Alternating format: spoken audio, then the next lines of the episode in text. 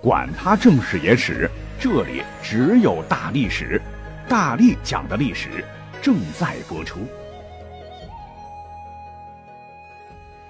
大家好，我是大力丸儿。有一本书啊，经常出现在咱们的语文课本介绍当中，那就是《儒林外史》。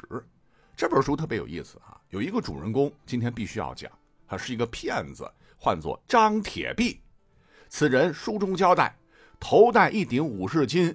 身穿一件青绢箭衣，几根黄胡子，两只大眼睛，经常在江湖上行走，以坑蒙拐骗为生。说一天，他拜访好朋友全无用，这个全无用谐音是全无用，可见这个人应该没啥本事。张铁壁去拜访他，哎，却没有见到人。一番打听，才得知全无用竟然与娄三、娄四两位公子攀上了关系。现在被娄家请去吃饭喝酒了。这个娄三、娄四的父亲是丞相，他们的兄长也是高官，这俩人是公认的官二代，有权有钱。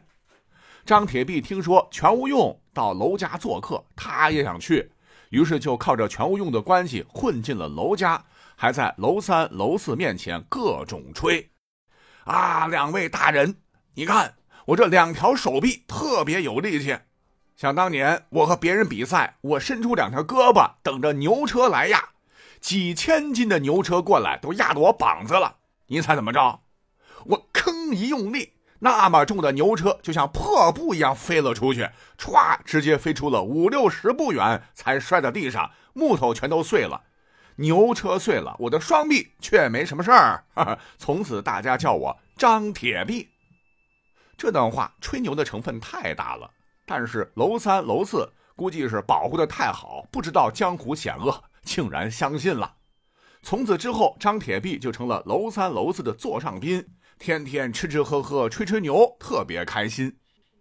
可是呢，这个张铁壁时间久了，并不满足这样的生活。身为职业骗子，他想玩一把大的。于是乎，在张铁壁的精心策划下，大戏人头会登场了。说是在某一天的深夜，楼三、楼四正在房间里喝酒，就忽然听到房上瓦片呱呱呱一阵乱响，然后一个满身是血的人从房上歘跳下来，手里拿着一个滴大血的皮革袋子。楼三、楼四两个贵公子从来没有见过这样的大场面，吓得连呼救都不敢。而就在楼三、楼四哆嗦的时候，那个浑身是血的人说话了。两位公子不要怕，我就是张铁壁呀！不瞒两位公子，我有一个恩人，一个仇人。这个仇人我已经寻找了十年，如今终于报仇了。这个皮革袋子里面就是仇人的首级，大仇得报，接下来我就要报恩了。而我的恩人住在十里之外，我现在想去报恩，可是报恩需要五百两银子，我没钱呐。两位公子可以借给我吗？此事报完，我就了无牵挂了，以后可以任由两位公子差遣，绝无怨言。哼，这说的娄三娄四都懵了，这是什么事儿啊？可是无论他们怎么想，这个钱都得借。那张铁壁就在面前，浑身是血，还拎着一个人头，他们敢不借吗？那不借，直接抢怎么办？再者说了，听起来好像张铁壁很仁义啊，是条汉子呀。于是娄三娄四就哆哆嗦嗦的拿出了五百两银子给了张铁壁。张铁壁拿到银子后说：“我去报恩，可是带着人头实在不方便，这个人头就暂时放在府上，两位公子可以宴请宾客。明天中午我回来之后，当着宾客的面表演一招绝活，我可以用一种药水把人头化成水。”那说完这些话，拱拱手，张铁壁就走了。楼三、楼四看着还在渗血的皮革袋子，一点主意都没有，只得按照张铁壁说的办。第二天，他们大宴宾客，只是宾客吃完了，这个张铁壁还是没有出现。等到了晚上，这个皮革袋子都开始冒臭气了，张铁壁还是没出现。这时候呢，楼三楼四壮了壮胆子，忍着恶心，把皮革袋子一打开，啊，这里边哪有什么人头，只有一个猪头。啊，这就是《儒林外史》有名的人头会的故事。那这个故事，很多读者读罢都以为是清朝的吴敬梓为了讽刺纨绔子弟虚构出来的。但是今天可以告诉大家，并不是这个故事啊，它是有历史原型的。而故事当中的娄三、娄四的原型只有一个，他就是历史上鼎鼎大名的唐朝著名诗人，叫张祜。提起这个名字，如果您一时想不起来，那“故国三千里，深宫二十年，一生何满子，双泪落君前”这首千古传唱的佳作就是他写的。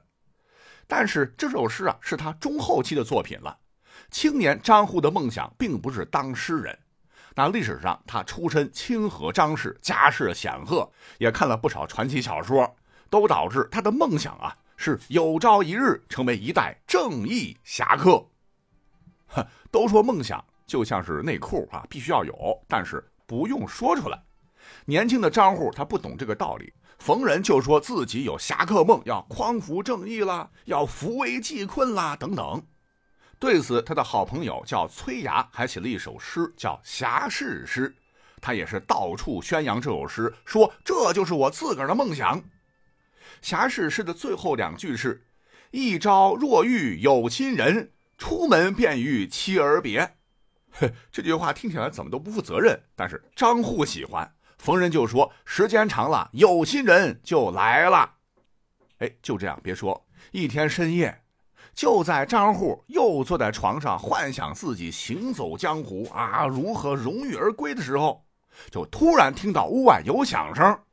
这一开门，只见一个黑衣人站在窗外，手里还拿着一个血淋淋的包裹。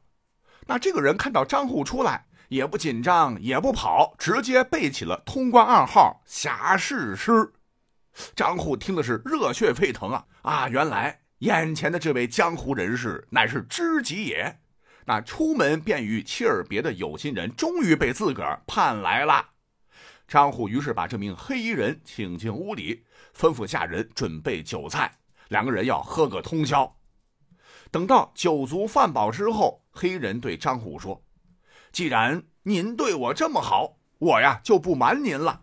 我平生有两件大事儿，一个是报仇，一个是报恩。”这个仇人坏透了，欺男霸女，无恶不作。我找了十几年，今天终于报仇雪恨了。那个包裹里面就是他的人头。那普通人听到这个话，可能能吓傻了。人头啊！但是张祜他不是普通人，他的梦想就是行走江湖，快意恩仇。这种亲手血刃仇人的剧情太上头了。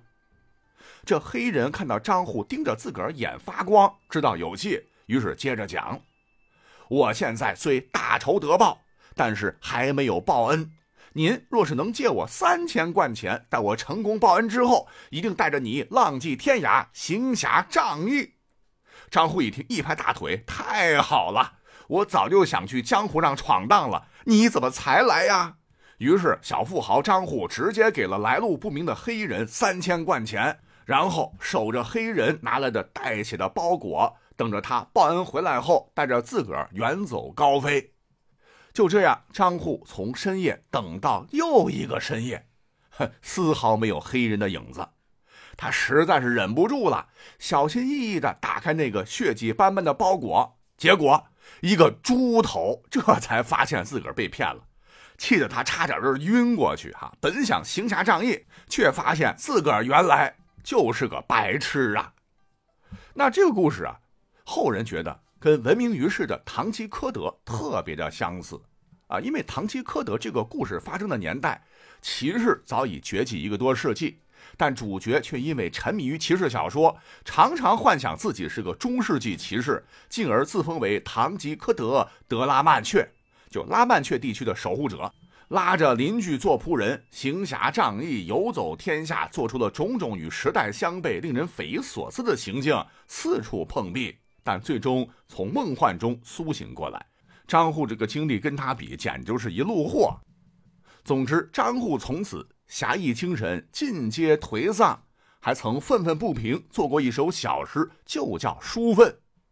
三十未封侯，癫狂遍九州，平生莫耶见，不报小人仇。”但到此，他心中恨得牙痒，那个小人再也没出现啊！自个儿还沦为了吴敬梓的笑柄。好，讲完了唐代堂吉诃德的故事，哎，历史上还有一些名人也被忽悠的不像样哈。篇幅关系，咱们就再扒拉两个。那么下面首先要上场的大人物，乃是晚清时的，大家伙也很熟，就是当初灭了太平天国的曾国藩。说起他。曾与李鸿章、左宗棠、张之洞并称晚清中兴四大名臣，出将入相，著书立说，还被称为半个圣人。但就是这么牛的人，哎，也有看走眼的时候啊。